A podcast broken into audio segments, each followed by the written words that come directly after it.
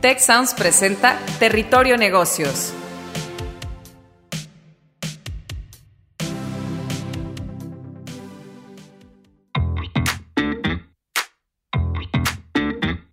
Bienvenidos a Territorio Negocios de EGADE Business School y la Escuela de Negocios del Tecnológico de Monterrey. Mi nombre es Jaime Martínez y hoy seré su guía por este espacio. Bienvenidos a Territorio Negocios, donde en este episodio vamos a abordar uno de los temas más relevantes durante esta pues, eh, periodo de crisis y transformación en las organizaciones, que es el de los recursos humanos y cómo este vector tan importante para las empresas ha también sufrido transformación y ha sido una fuente de adaptación, de nuevas ideas y de nuevas prácticas en los últimos meses. Para discutir estos dos temas, tenemos a dos fantásticos invitados que además de ser líderes muy reconocidos en el área de los recursos humanos en empresas de talla mundial en México, eh, son egresados además orgullosamente del TEC de Monterrey y de EGADE Business School. Eh, tenemos en primer lugar a Cristina Menchaca, que es la vicepresidenta de Recursos Humanos para Aeroméxico. En el segundo lugar tenemos a José Manuel López Aguilar, vicepresidente también de recursos humanos de Grupo AXO México, que es una empresa líder también muy distinguida en la industria del retail y de la moda, eh, donde, bueno, creo que a la fecha tienen eh, más de 30 marcas aglutinadas en lo que es Grupo AXO. Sean muy bienvenidos, Cristina y José Manuel. Muchas gracias, Jaime. Al contrario, gracias, gracias, a ustedes. Pues tenemos mucha tela que cortar en este episodio y quisiera yo eh, comenzar con una pregunta para ambos. Si gustas, alfabéticamente comenzamos contigo, Cristina, sobre los cambios que has eh, percibido y que ustedes han implementado en Aeroméxico, en el área de recursos humanos, de capital humano, eh, como respuesta, pues, este, este difícil trance que todos sabemos que también, pues, ha sido muy duro con la industria del aerotransporte. Entonces, pues esa, esa transformación que tú percibes tal vez en la empresa, pero también en, el, en otras organizaciones, se vale opinar pues de, de otras industrias. ¿Cómo lo percibes tú, Cristina? Y después de tu punto de vista, conectamos con eh, la visión de José Manuel. Entonces, adelante, Cristina, por favor. Claro, gracias, Jaime. ¿Qué te puedo decir? Creo de verdad que, la transformación ha sido abismal. Ah, me queda claro, a ver, que, que hay ciertas industrias que están siendo más más impactadas que otras, ¿no? Pero en general, la mayoría estamos pasando por una transformación gigante. Hace unos años platicábamos del futuro del trabajo, ¿no? Y cómo íbamos a apalancar el home office, acelerar digitalización. Hablábamos de poder hasta gestionar el cambio. Eh, la transformación ha sido tan vertiginosa que ahorita nos estamos reinventando. Así de simple. Estamos desaprendiendo para reinventar básicos, siendo más ágiles, más flexibles, más eficientes en, en 180 grados, ¿no? Estamos platicando de, cambio. No solamente nuevas competencias, Jaime, también hablando de apremiar eh, nuevas plataformas que son más, más flexibles también de tecnología, ¿no? Eh, platicando también de cómo apalancamos un talento global sin generar precisamente una reubicación. Incluso te diría, en, Aeroméxico impulsamos mucho el, el, tener experiencias, el viajar, etcétera.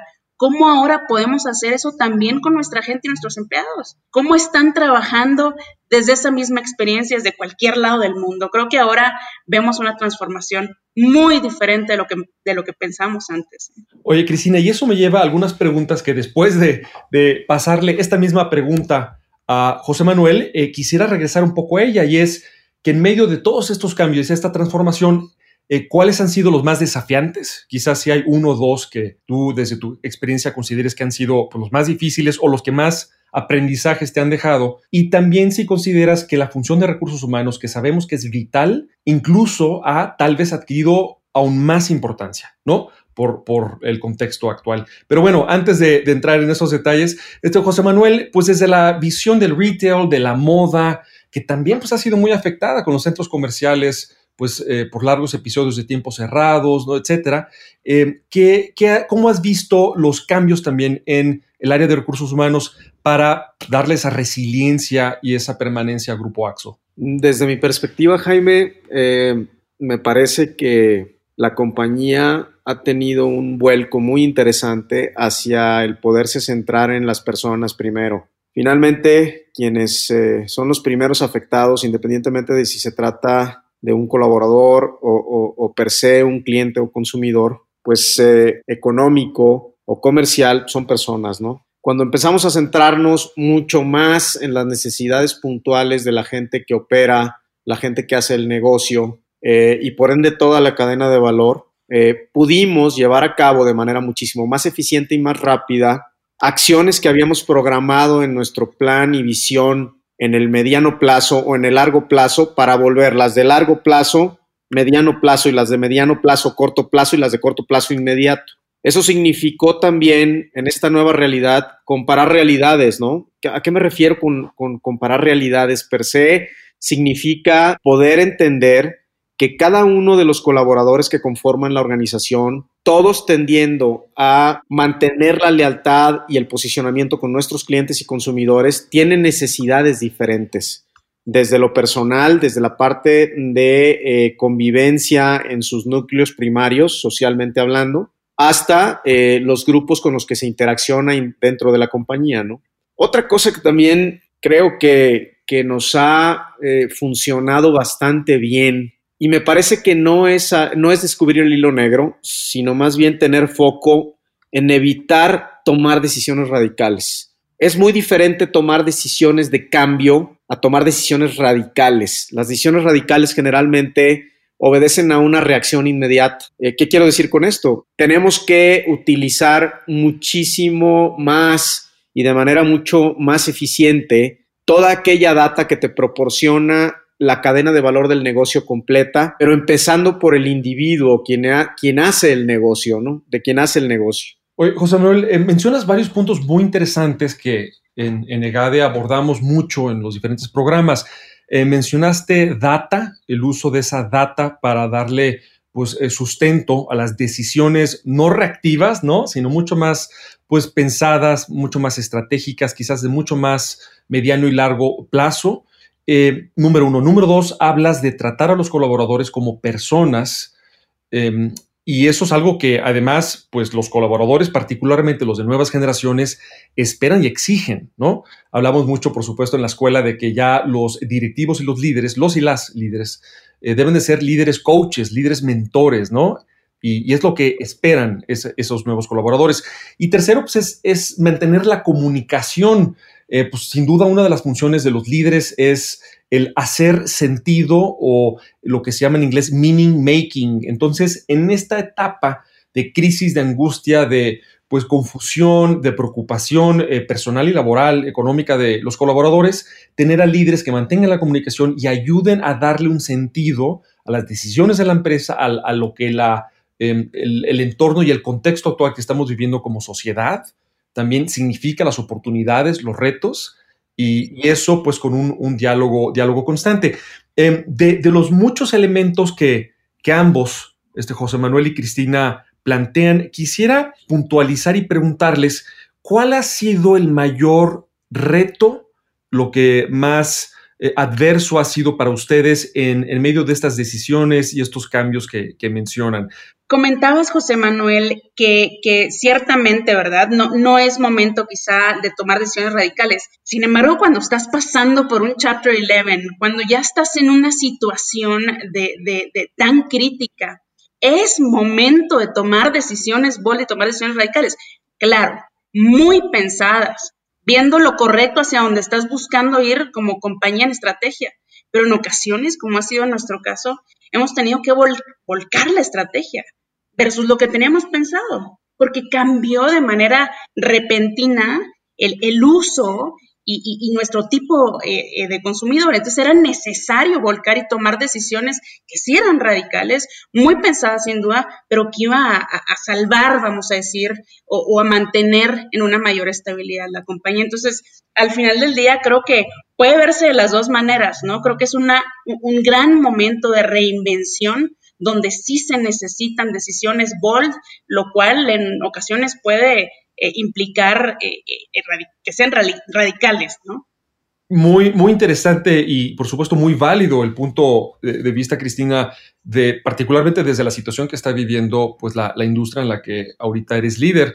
Em, vamos, vamos retomando, ahorita llegaremos para que puntualicemos, de hecho, en ese punto que estás haciendo, em, hablemos de los retos y creo que, creo que eso nos, nos da hilo para eh, profundizar en cómo esto ha sido distinto, cómo las decisiones quizás han sido también distintas en, las dos empresas.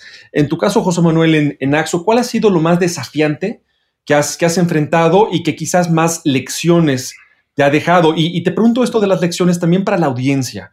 Este, tenemos pues, a muchos profesionistas, directivos, empresarias, empresarios, emprendedores, y estoy seguro que de esos retos va a haber muchos aprendizajes también de interés para quienes nos escuchan.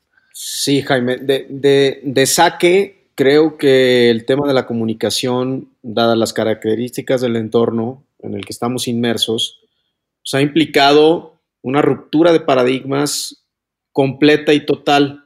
Pero una vez que se es adoptado eh, o, que es adoptado el modelo de comunicación en estas, en esta circunstancia, voy a citar un ejemplo, el, teletrabajo, por ejemplo, ¿no? el trabajo remoto, se vuelve o pudiera llegar a ser eh, un factor de eh, cansancio extremo para, para, los colaboradores. ¿no? Entonces, la obligación de los coaches y jefes es tener muy bien seteados eh, los modelos de gestión para poder aprovechar al máximo las eficiencias que curiosamente te están dando este tipo de modelos, ¿no? También tiene que ver, eh, otro de los retos bien importantes, eh, la humanización o deshumanización de, las características inherentes de la gente, de los empleados, de los colaboradores, ¿no? Eh, en algunos casos las organizaciones han reconocido las crisis humanitarias de la pandemia al priorizar el bienestar de los empleados, ¿no?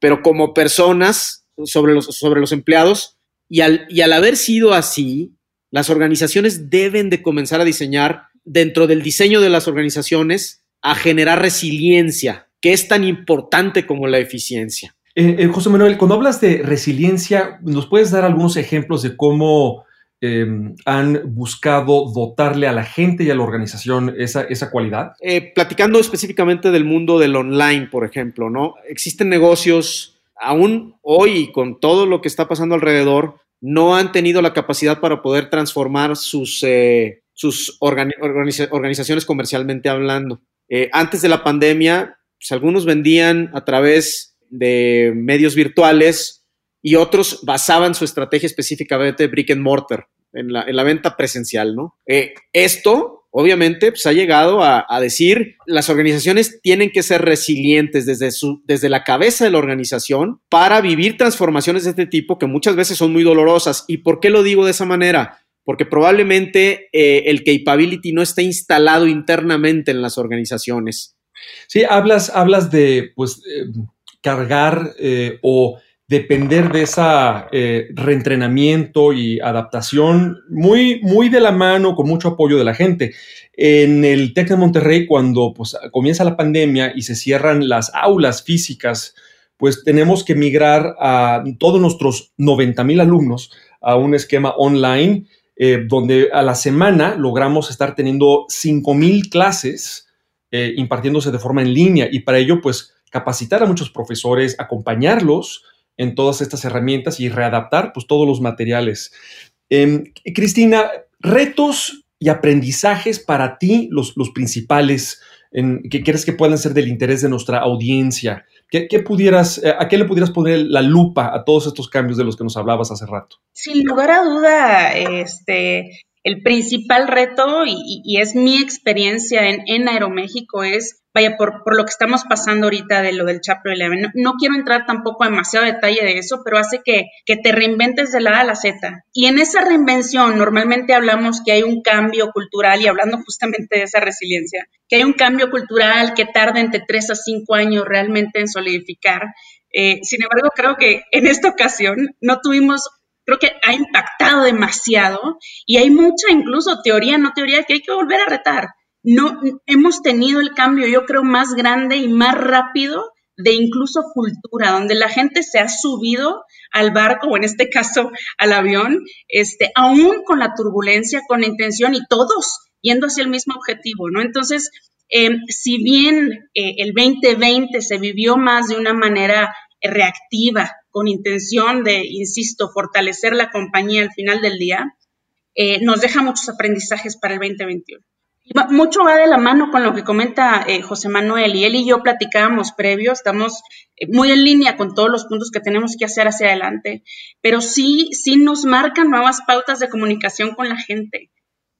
Y me imagino que el sentido de propósito en sus respectivas organizaciones, y por propósito me refiero a este concepto que va más allá de la misión y la visión, que son importantes, pero el propósito de la organización tiene más que ver con cómo queremos que sea el mundo o nos gustaría ver el mundo allá afuera a través del impacto y el valor que genera nuestra propia empresa.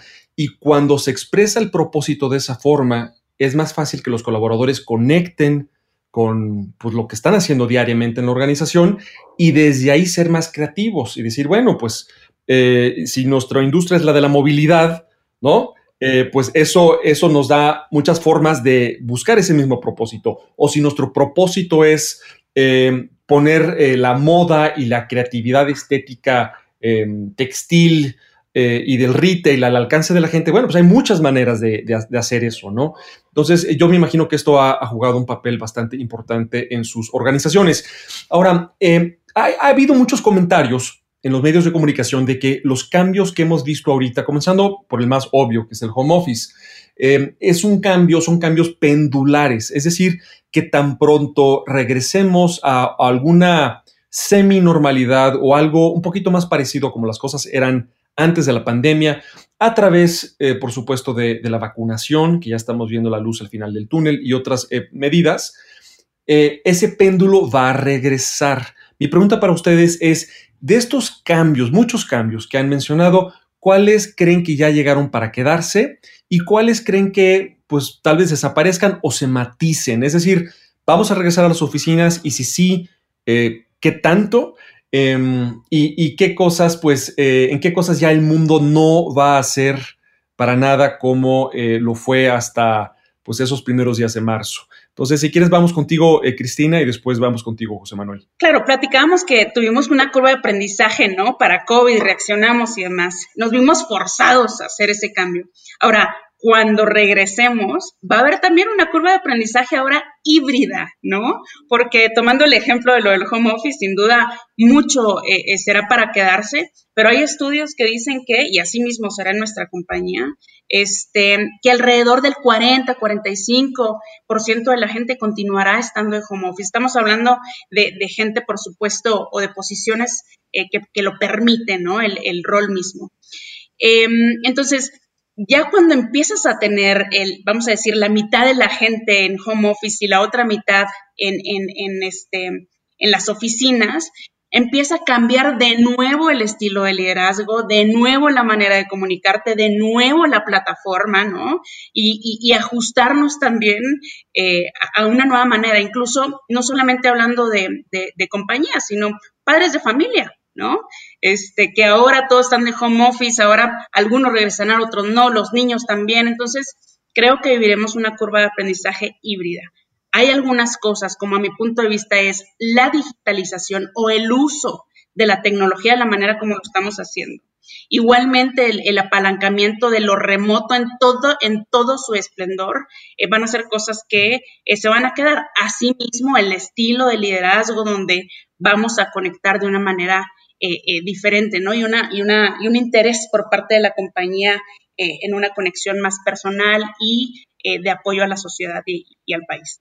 Sí, va a ser muy interesante que quizás, y ya comenzamos a verlo algo, de este periodo, pues va, va, a salir un capitalismo más consciente, ¿no? Que es un, término que, que, también se menciona bastante. José Manuel, también tú qué opinas? Este, ¿Qué tanto de lo que han adaptado rápidamente en AXO en este periodo se queda y qué tanto cambia?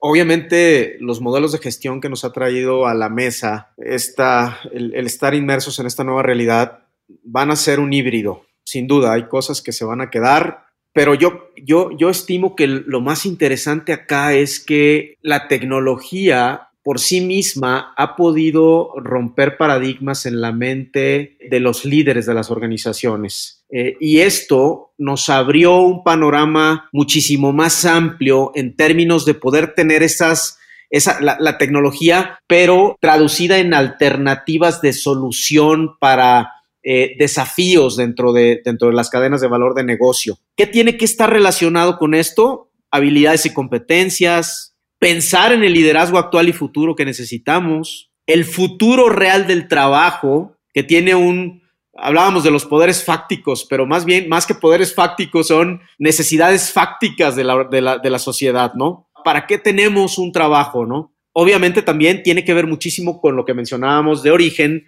en esta discusión que tiene que ver con la movilidad del talento, ¿no? Y la, la, la capacidad eh, social, económica, empresarial, organizativa, para poder proveer a este talento de las, de las herramientas necesarias para desempeñarse al máximo, de manera feliz, porque esa es otra cosa bien importante, eso es un aspecto muy importante, para que puedan desempeñarse de la mejor manera. Si fuéramos, José Manuel, a, cerrar con una lección, un aprendizaje que ambos, eh, Cristina y tú, quisieran compartir con aquellos líderes, estudiantes que, tal vez hay en la universidad, que quieran incursionar en el mundo del capital humano, de los recursos humanos, que además esta pandemia ha eh, vuelto doblemente importante esa función en, las empresas. Si hubiera alguna lección para estos líderes o líderes en, formación en el tema de recursos humanos, derivado de lo que ustedes han aprendido y derivado de lo que sus organizaciones muy potentes han, eh, experimentado en esta etapa. ¿Cuáles, ¿Cuáles serían esos consejos? Algunos dos o tres, como ya dicen en inglés, takeaways, para, para alguien que quiere estar haciendo bien su trabajo en el área de recursos humanos. Em, si quieres, vamos contigo, Cristina, y después eh, cerramos contigo, José Manuel. Claro, Jaime, platicándolo un poquito más, no tanto hacia la compañía, sino mi punto de vista, creo que para todos es momento de ser courageous, es momento de, realmente eh, hacer que las cosas cambien, de tomar esta oportunidad en todos los aspectos para, para con, con, con la inteligencia, evidentemente, y bien pensado, como comentaba ahorita, tomar las mejores decisiones y hacer que las cosas cambien. Lo que siempre hemos pensado que queremos cambiar es, es el momento, ¿no? Y con ello también eh, llevarnos a eh, eh, tenemos que ser o buscar ser eh, líderes mucho más inclusivos también, ¿no? Este, no solamente el impulsar el cambio, sino estar abiertos eh, a todo tipo de cambio que pueda venir de diferente tipo de background. Al final, de nuevo, momentos como estos son oportunidades perfectas para provocar toda la, la transformación necesaria. Y estoy hablando en términos profesionales y en términos personales, ¿no? José Manuel, este, algunas otras lecciones para, la audiencia, dos o tres mejores prácticas. Sonará trillado, pero todo lo que conocíamos en este aspecto antes de la pandemia, pues prácticamente quedó como una buena historia. Pero la creatividad y la innovación que se requieren hoy día para sacar adelante a las organizaciones es completamente distinta. Otra vez, y vuelvo al tema de el uso y el manejo de la información. Esa es una competencia fundamental, porque va desde lo social, lo económico, lo empresarial, el que tiene el, mejor, la, la, mejor gestión y la mejor toma de decisiones en base a todas las alternativas que te ofrece la información, me parece que tiene un porcentaje más alto de ganar. Y por último, los costos. No arriesgar la salud de largo plazo con decisiones de apresurado plazo, porque el corto se volvió apresurado. De acuerdo. Pues estás describiendo, José Manuel, nada más y nada menos que una verdadera reinvención y potenciación del rol del capital humano. Y para eso, pues también se va a requerir mucho de esa valentía, ese courageousness, ¿no? En inglés que mencionabas eh, tú, Cristina. Pues yo quiero agradecer este tiempo que ustedes dos, eh, líderes distinguidísimos del, tema del eh, capital humano en dos organizaciones pasando por grandes cambios, Em, esas lecciones y esa visión que han compartido con la audiencia.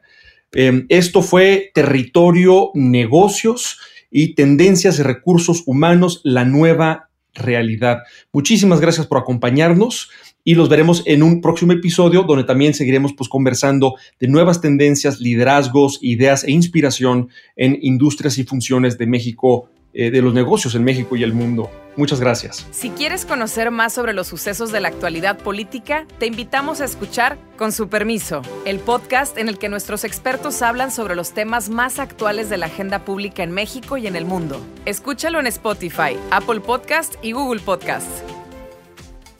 Gracias por escuchar un episodio de Territorio Negocios, el podcast de EGADE Business School, la Escuela de Negocios del Tecnológico de Monterrey y Tech Sounds. Productor ejecutivo de Tech Sounds, Miguel Mejía. Asistente de producción, Marcelo Segura. Productores de Territorio Negocios, Luis Vargas, Triana del Castillo, Francisco Coria, Carla Díaz, Desiree Ukovitz y Santiago Velázquez. Postproducción, Max Pérez. Los invitamos a escuchar el siguiente episodio de Territorio Negocios y el resto de programas de Tech Sounds en Spotify, Apple Podcast, Google Podcast y en tech.mx diagonal tech-sounds.